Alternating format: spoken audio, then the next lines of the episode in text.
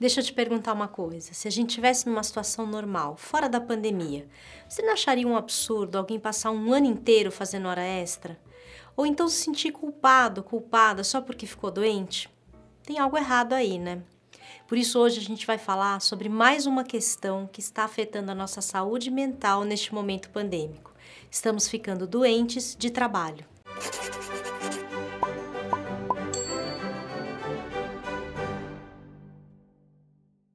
Se você está fazendo home office ou corona office, como a gente costuma chamar aqui no canal, talvez tenha passado por essa situação de um dia ter acordado doente e ao invés de fazer como era costume, que você ligava para o seu chefe, para sua chefe e falava: Olha, hoje eu não estou bem, vou ficar em casa, você se arrastou até a frente do computador e decidiu participar das inúmeras reuniões daquele dia, mesmo estando tão mal que não conseguiu se concentrar muito bem em nenhuma delas. Pois é, isso já é mais comum do que a gente pode imaginar e já tem até nome: sickness presenteeism ou presenteísmo na doença.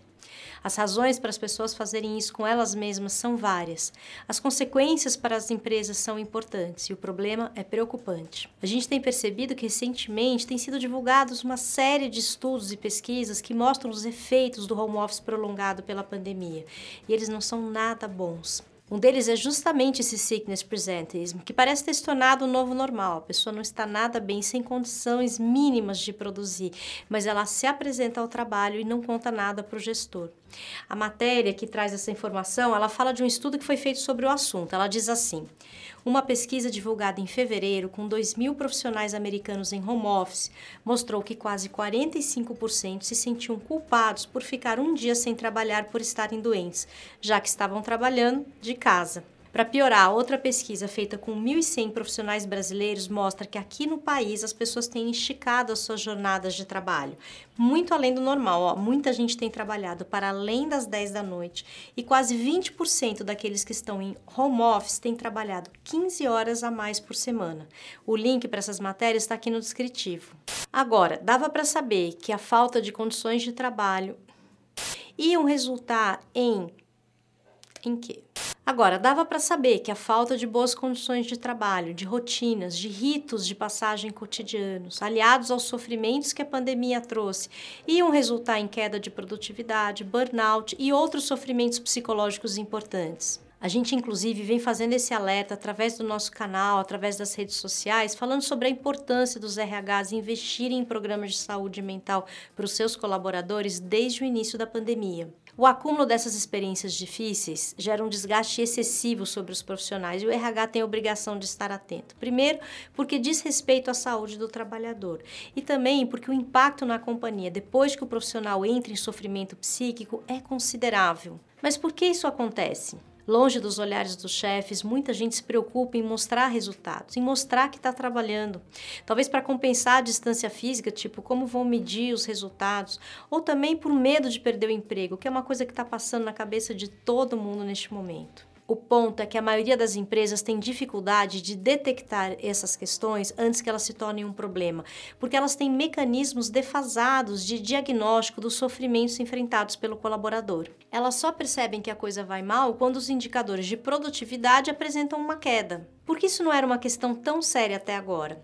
Porque esses sistemas, embora defasados, eles conseguiam dar conta das demandas de cuidado que eram mais pontuais numa situação de normalidade. Mas tudo isso muda quando enfrentamos uma emergência global com impactos que afetam todas as pessoas. Nessa situação de agora, fica evidente a defasagem dos mecanismos de detecção do sofrimento psíquico dos colaboradores, porque hoje a gente tem um fenômeno que é o adoecimento generalizado dos trabalhadores e uma ameaça real à produtividade. Tudo isso poderia ser evitado se as empresas estivessem já há algum tempo investindo no bem-estar emocional dos seus funcionários. Não somos nós que estamos dizendo isso. Quem fez essa descoberta foi Christophe Dejour. Ele descreveu esse problema há muitos anos. Se você quiser se aprofundar no assunto, dá uma olhada no episódio 3 da nossa série sobre burnout. O link está aqui em cima e também no descritivo deste episódio. E para lidar com isso de uma forma que não seja apenas paliativa, a gente precisa de uma transformação profunda, de uma mudança de mentalidade, de uma cultura psi. Pois é, novas questões, né? Sickness presenteeism, uau! Mas a raiz é sempre a mesma, né? Desculpa, a gente fica insistindo com esse negócio da cultura psi. Eu fico com medo de parecer, sabe aquele disco riscado, assim? Mas é que é isso mesmo. Se a gente não chegar lá, como é que a gente vai mudar tudo isso, gente? A gente se cuidar mais, sofrer menos, trabalhar a nossa melhor forma. Ai, ai. Bom, já que eu tô repetitiva, então eu vou repetir assim um pedido para você ir lá no nosso site relaçõessimplificadas.com.br, assinar o manifesto pela cultura psi, pra gente fazer um movimento, né? Ver se essa coisa assim vai se expandindo. Escrevi Shu com S e agora. O filósofo sul-coreano Byung-Chul Han com certeza eu não falei o nome dele certo. E pior, eu não escrevi o nome dele certo no quadro. Em vez de S, é C aqui. Espero que vocês me perdoem. E ele também, se um dia ele assistir esse vídeo. Ele usa os exemplos bem-sucedidos no combate à pandemia dos países orientais para pensar o Ocidente. Por que será que a gente não está conseguindo ser tão bem sucedido no combate ao vírus e expondo os cidadãos do Ocidente a um sofrimento além do necessário? Ele aposta que logo ficará claro para o Ocidente que não existe outra saída para esses problemas se não investir no indivíduo, mas diz também que isso não será nada fácil para sociedades liberais. Ou seja, a saída não passa apenas pela sensibilização dos colaboradores para eles cuidarem de si, da sua saúde mental.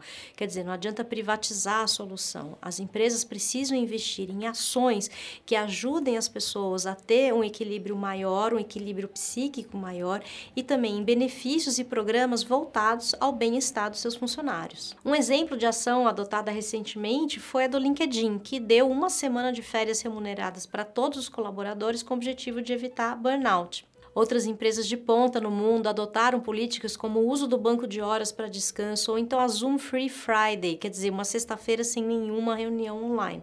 As matérias que falam dessas ações estão aqui também no descritivo do link para você consultar. Mas a gente queria dizer que, mesmo sendo iniciativas bacanas, tudo isso ainda é muito pouco.